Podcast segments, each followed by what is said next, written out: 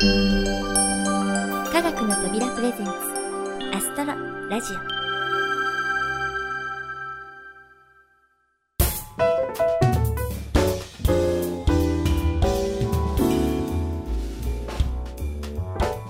皆さんこんにちは。土屋ゆ子です。あっという間に季節は進みカレンダーはもう11月。またまた今年もあと何日の言葉が聞かれる時期になりました。本当に1年は早いですね。そして毎度毎度の年賀状におせち料理に大掃除。早いうちに準備を始めれば年末に慌てなくて済むのにと毎年のように思うのですがそううまくはいきませんよね。また異常気象の方は相変わらずで10月に真夏日とか去最高の大雨をもたらす台風とか。なので11月といっても油断は禁物です。皆さんも十分お気をつけくださいね。それではアストロラジオ版ギリシャ神話大神ゼウスの憂鬱のコーナーです。今回はペルセウスとメデューサをお届けします。秋の星座にまつわるギリシャ神話といえば勇者ペルセウスがアンドロメダ姫を救うお話が定番ですが今回はその前段階とも言うべきお話です。恐ろしい化け物として名高いメデューサの誕生秘話。そしてその哀れな結末とは。それではお聴きください。どうぞ。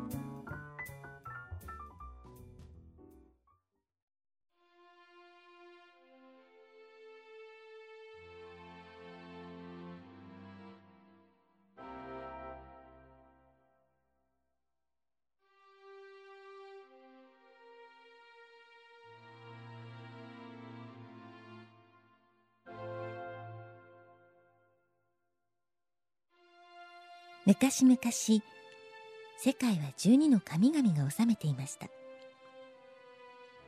その中でも王と呼ばれる特別な存在。それがゼウス。しかし王であるがゆえの悩みは尽きません。ほら今日もまた彼のもとに憂鬱の種が届いたようですよ。第8話。ペルセウスとメデューサ。ゼウス様どうかお許しくださいませ。ヘルメスよ。私は何も聞いておらんぞ。は。お前がアテナに帯同することなど知らんというのだ。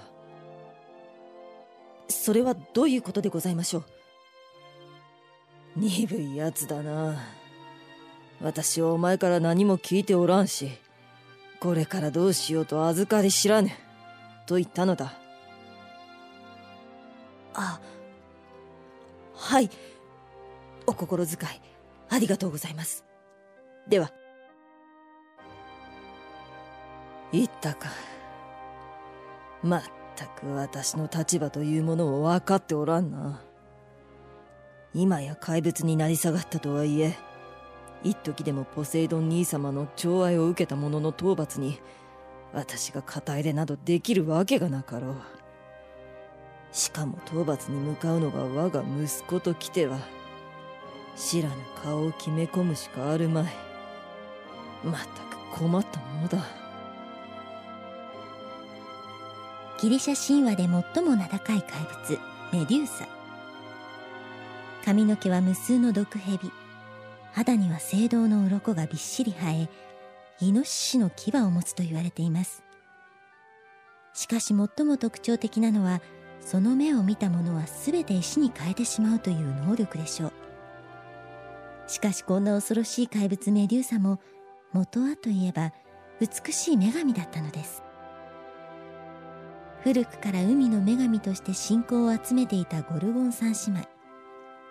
その一番下の妹がメデューサです。ゴルゴン三姉妹は皆美しく特にメデューサの髪の毛の美しさは並ぶ者がいないと言われるほどでそれゆえ彼女はポセイドンの寵愛を受けていました。しかし仰せに使っていたのがこともあろうにアテナの神殿。知恵と芸術の神として知られるアテナですが元はといえば都市の守護神。その性格はとても激しいものでした。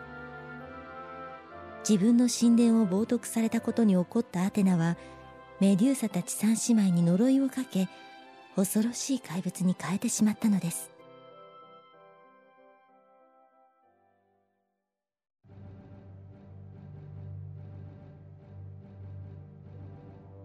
さて怪物メデューサの首を取ってこいと命じられたのは良いが相手は希代の怪物。その辺の武器が通じるとも思えないな。何か対策を考えなければ。ペルセウスよ。メデューサ退治に向かうのですね。ならば私が力を貸しましょう。えこれはアテナ様ではないですか。それにヘルメス様まで呪いをかけられた後に行方をくらましたメデューサ。彼女を憎むアテナはペルセウスがメデューサを討伐に向かうという噂を聞きその手助けをしに現れたのです。またペルセウスとは仲の良かったヘルメスもゼウスに気を使いながらも彼に手を貸すためアテナに帯同したのでした。ペルセウスよ。メデューサを倒すにはいくつかの装備が必要だ。まずこのどんな魔物も切り倒す刀を持っていくがいい。おおこれは素晴らしい刀だ。ありがとうございます。そしてこの盾を持ちなさい。メデューサの目を見ると石になってしまうのは知っているわね。この盾の鏡のように磨き込まれた表面を使ってメデューサを直接見ないようにするといいわ。これもまた素晴らしい。この刀と盾があれば千人力です。それでは早速出発して。慌てないでペルセウス。メデューサは今まで誰も倒せなかった怪物なのよ。まだ揃えておくべきものがあるのですがそれはここにはありません。ああ申し訳ございません。心が流行ってしまい。してそれはどこに行けば手に入るのでしょうか？それは私が以前北の国の妖精たちに送ったものなのだが今その妖精たちの所在を知っているのは西の国に住むグライアイ三姉妹だけだ。そしてグライアイたちはメデューサの身内でもある。うまくやらないと妖精たちの居場所は探せんぞ。頑張れよ。無事メデューサを打ち倒すことを祈っているわ。数々のお力添え感謝いたしますこのペルセウス必ずやご期待に応えてみせます。その後ペルセウスは西の国のグライアイ三姉妹から妖精たちの居場所を聞き出すことに成功。守備よく北の国の妖精たちから残りの装備を手に入れたのでした。その装備は3つ。空を飛べる翼の生えたサンダル。かぶると姿が見えなくなる兜。そしてどんな魔力も通さない魔法の袋です。空を飛べれば一気に間合いを詰められるし危なくなれば兜で身を隠せる。魔法の袋で打ち取った首の魔力を封じれば安全に持ち帰ることもできる。なるほど。これは強力な装備だ。アテナ様ヘルメス様ありがとうございます。装備を揃え準備万端。いよいよメデューサの住む洞窟に足を踏み入れたペルセウス。しかし奥へと進むにつれその異様な光景に言葉を失いました。そこここに立ち並ぶおびただしい数の石像たち。その表情はどれも恐怖に歪みその姿は必死に逃げようともがいているかのよう。そうです。この石像は全てメデューサによって石に変えられてしまった人たちだったのです。なんと残酷なこの討伐。そもそも気乗りのするものではなかったがこのありさまを見て気が変わった。このような悪魔の所業を決して見過ごすわけにはいかない。ペルセウスが気乗りがしない。と言ったのには深い訳があるのですがそれについてはまた機会を改めましょう。さてペルセウスは洞窟の奥へ奥へと慎重に歩みを進めます。そしてついにメデューサを見つけ出しました。薄暗い洞窟。しかも遠目からの後ろ姿なのにその不気味さは圧倒的でした。しゃがみ込んで背中を丸め頭の辺りにはおそらく毒蛇の髪の毛なのでしょう。もぞもぞとうごめくものが見えます。ペルセウスはとっさに岩陰に隠れました。あれがメデューサ。こんな遠くからなのに思わず足がすくむほどだ。落ち着け。落ち着いてよく観察するんだ。岩陰からメデューサをそっと覗き込むペルセウス。目を凝らしてよくよく見るとメデューサの体がゆっくり左右に揺れているようです。ん？もしかしたら奴は居眠りをしているのか。だとしたら千載一遇のチャンスだぞ。まずは兜で姿を消して。いや待て。髪の毛の毒蛇は一匹一匹生きているはずだ。姿を消していても蛇に蹴取られてしまうだろう。やはり気づかれない距離ギリギリまで近づき空飛ぶサンダルで一気に間合いを詰め首を撃ち落とすぞ。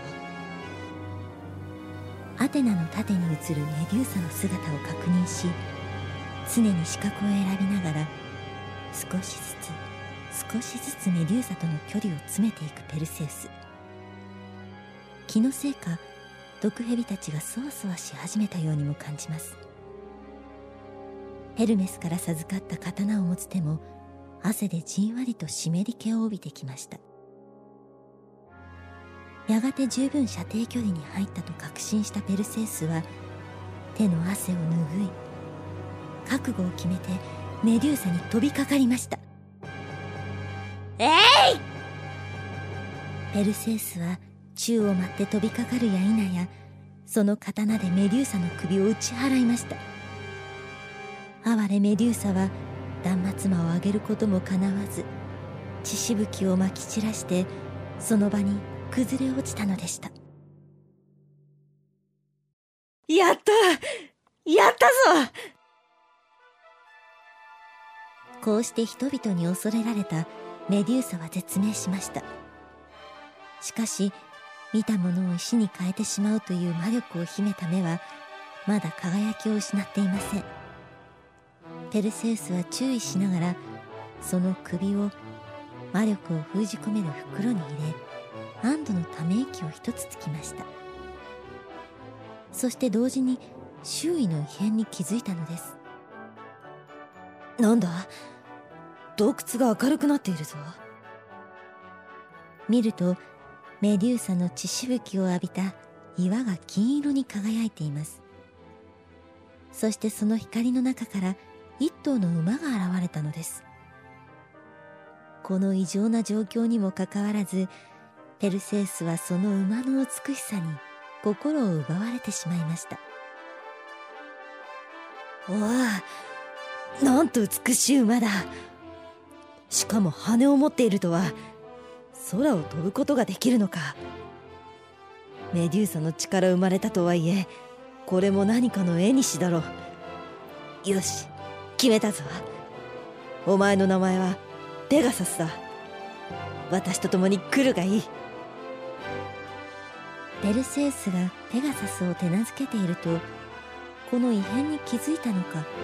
誰かがこちらに向かってくる気配がします。いかん。メデューサの仲間だったら厄介だ。ここはこの兜をかぶって。想像しいね。何があったというんだい？あメデューサ。メデューサ誰がこんなむごいことを。そう遠くへは行っていないはずだ。探し出して八つ咲きにしてやる。妹を殺され頭に血が上ったメデューサの姉たちは兜の力で姿を消しているペルセウスに気づくはずもなくどこかへ行ってしまいました。こうして無事メデューサを打ち果たしたペルセウスはその首を討伐の証に持ちペガサスにまたがって大空へと羽ばたいたのでした。ゼウス様ご報告を。ああもう何も言わんでよい。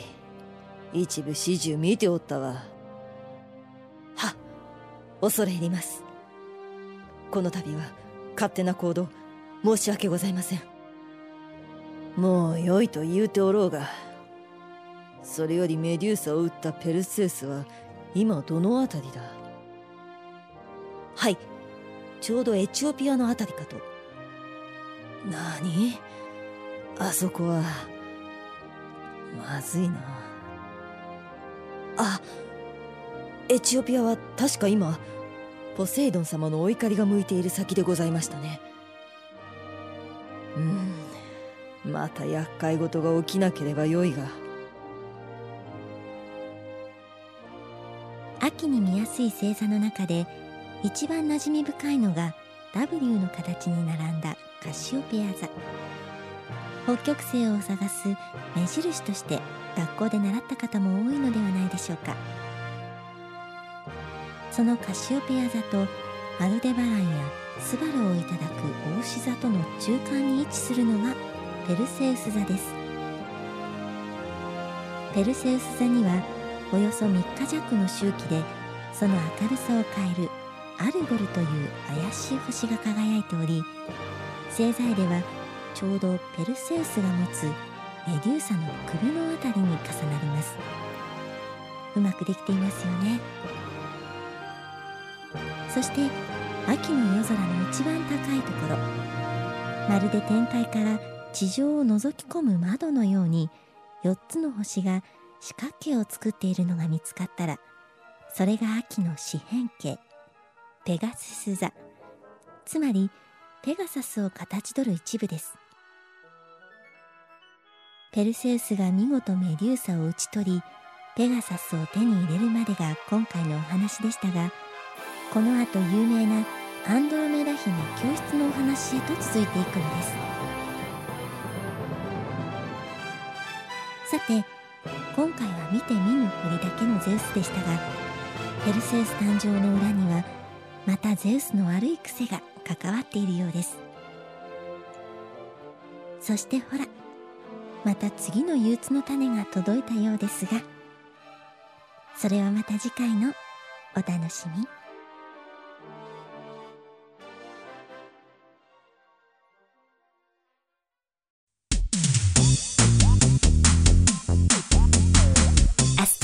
ラジオ。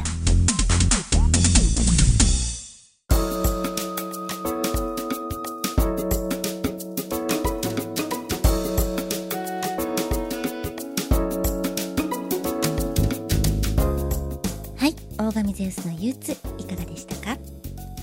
あの恐ろしい怪物メデューサが元は神様だったというのは驚きでした。そしてペルセウスがメデューサ討伐に出た理由やその生まれにゼウスの悪い癖が関わっているなどなどまだ明かされていない謎が気になりますね。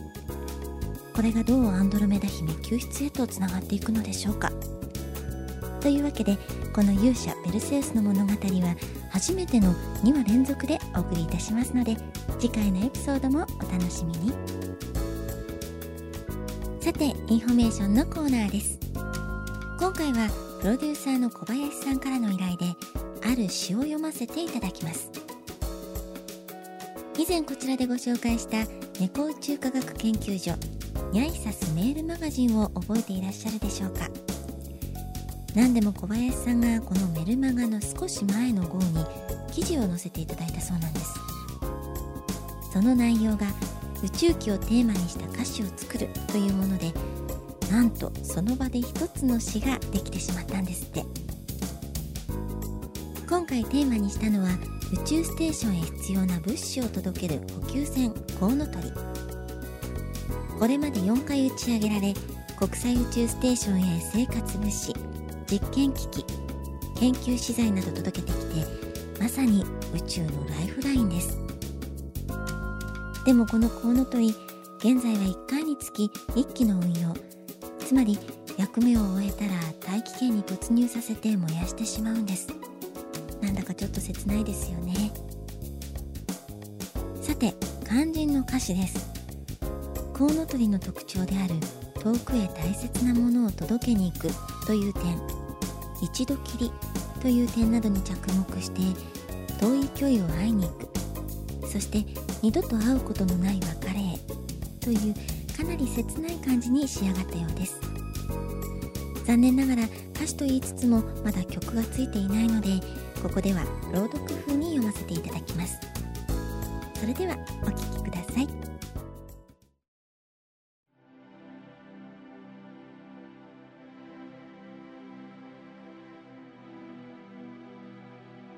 藍色の向こう側へ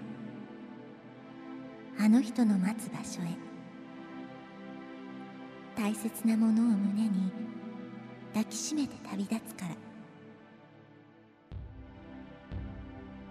どんなに離れていても遥かな道のりも決して諦めずに行くから見失わずにいて私の声聞こえたら受け止めて。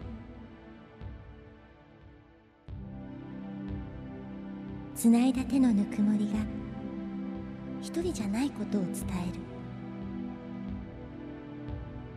る。いつまでも見守っていて希望に満ちた光を投げかけて。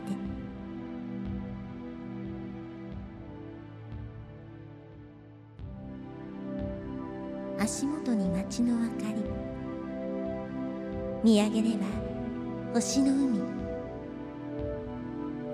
気がつけば地平線に朝の日が差し始めて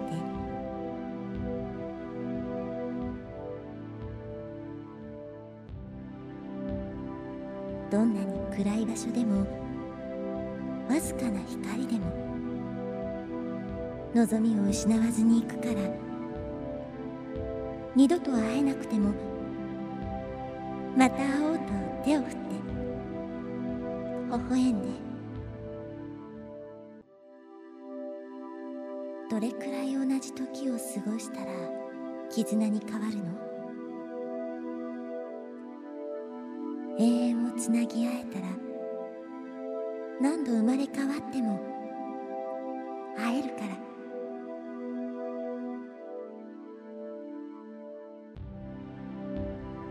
つないだ手のぬくもりに言葉にならぬ思い乗せて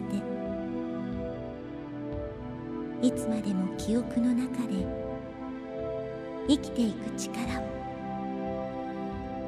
今